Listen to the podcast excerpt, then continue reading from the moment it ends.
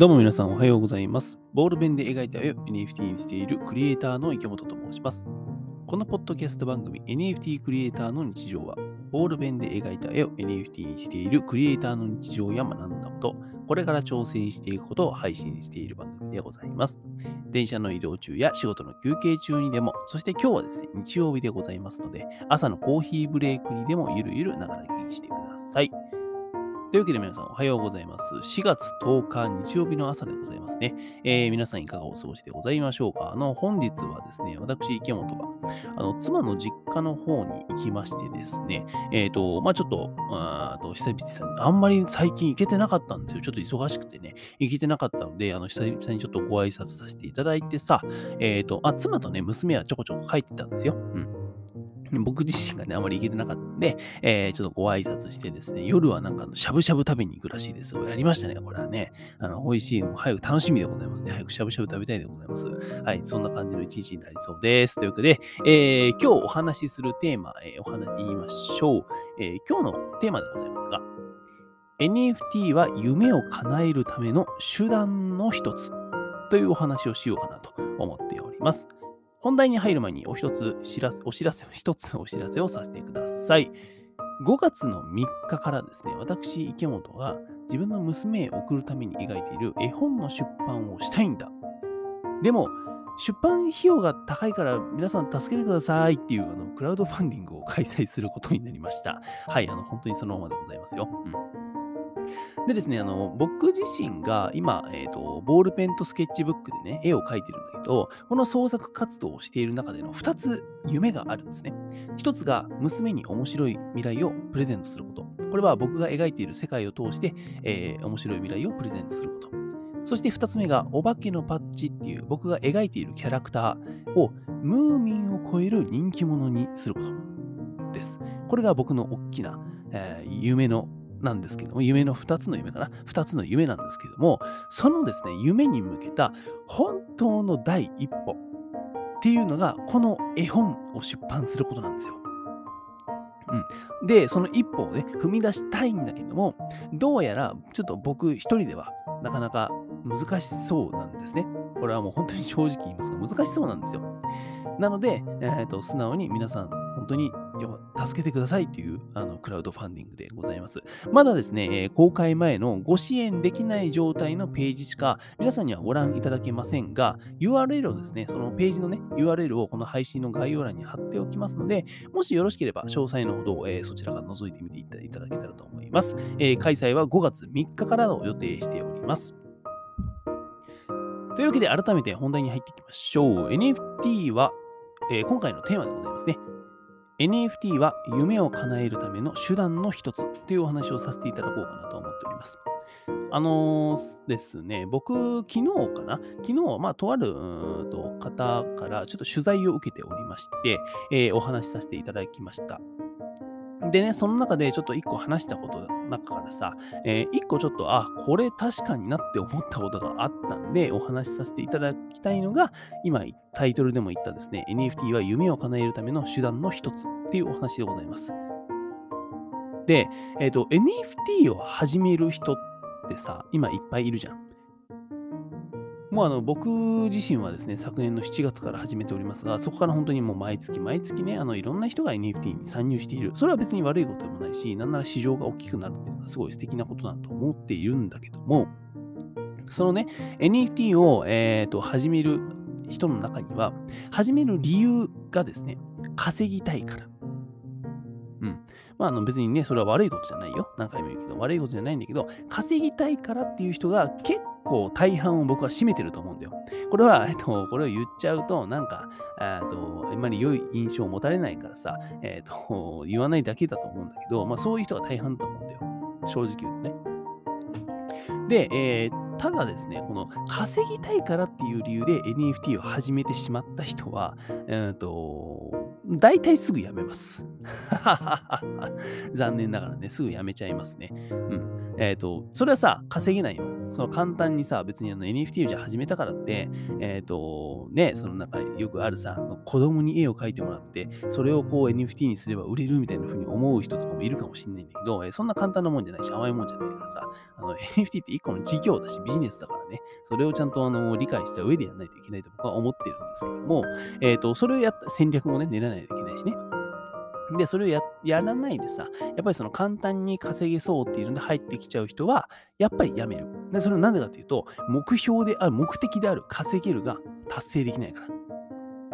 そりゃそうですよね。これやってても稼げないんで、じゃあやめるかって言ってやめちゃうと。まあ、あのー、そりゃそうだなっていう感じです。でも僕は結構それを見ると、うんと、あ、あそうかっていう、なんだろうな、えっ、と、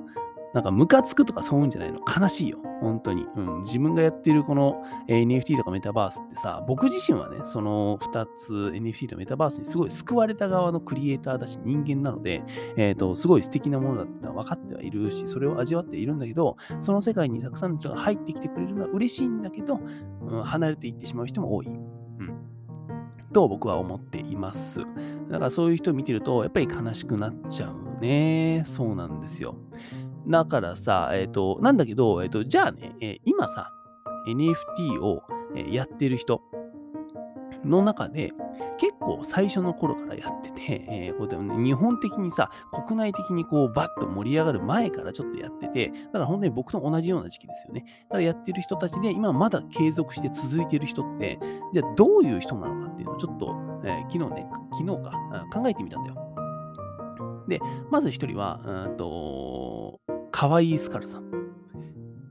この人はもう僕よりも早かったよ。本当にあの、昨年のいつからっつってたっけ？でも頭ぐらいなのかな？えっ、ー、と、4月、5月とかだっけななんかそれぐらいから NFT に参入して、えっ、ー、と、構想を練って練って、もうあの、日本で一番の NFT アーティストになるんだ。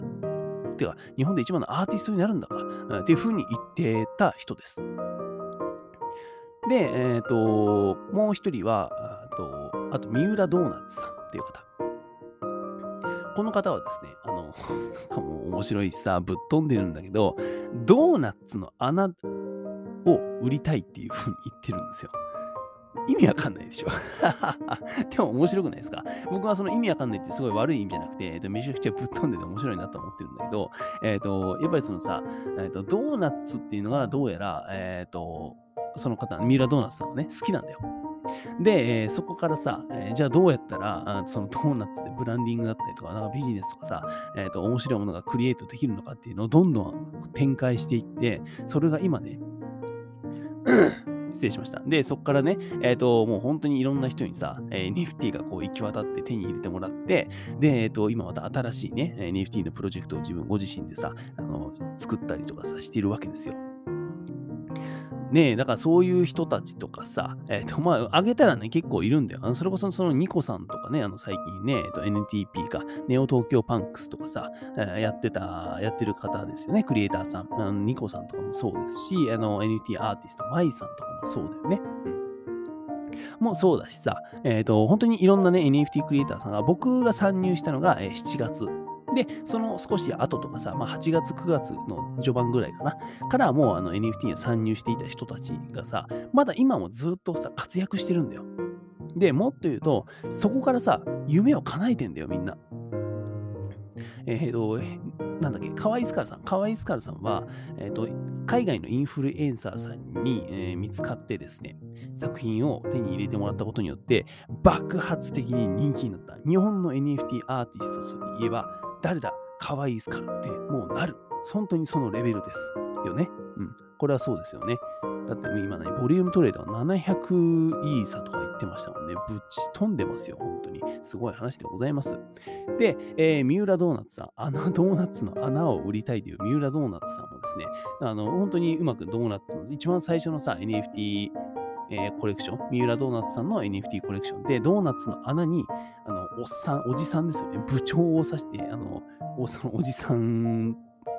なんだっけ、ドーナツの穴に部長のおじさんが刺さってるっていうイラストの NFT ですよね。もうどういうことですか、まあ、見てください。皆さん調べてね。あのそういうのを実際に、えーと、売って、すごい大人気で、で、今もずっと継続的に、えーと NFT を続けていると。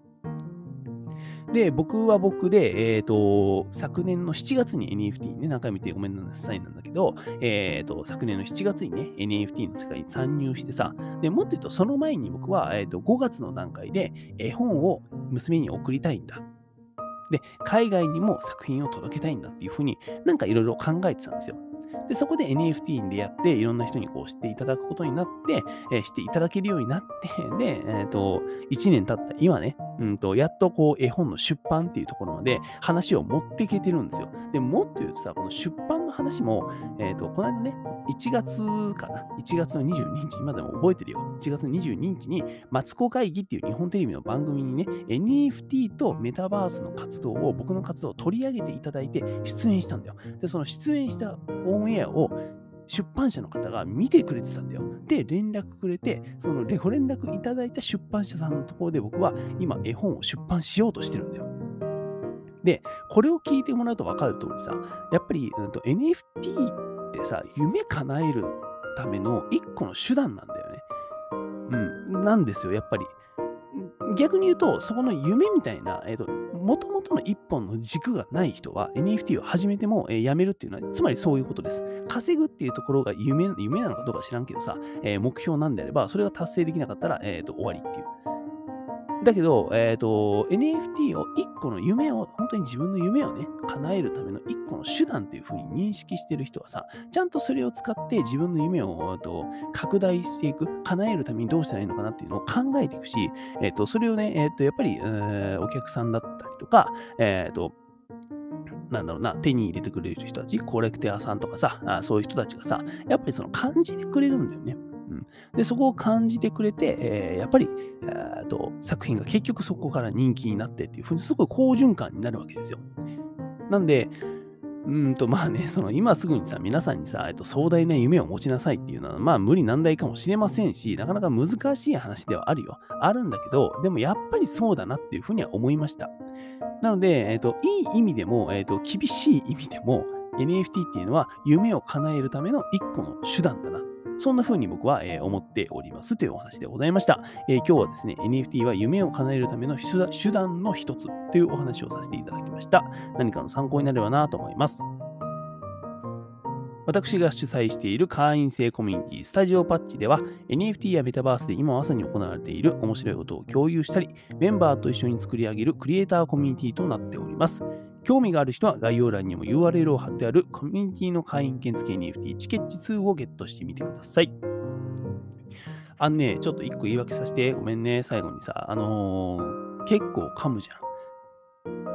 僕噛んでるのよ。噛んでるし、えっ、ー、と、言葉が詰まったりしてると思うんだけどさ、あのね、若干まだ花粉が残ってんだよ だから今ね、なんか喋ってて僕気づいたんだけど、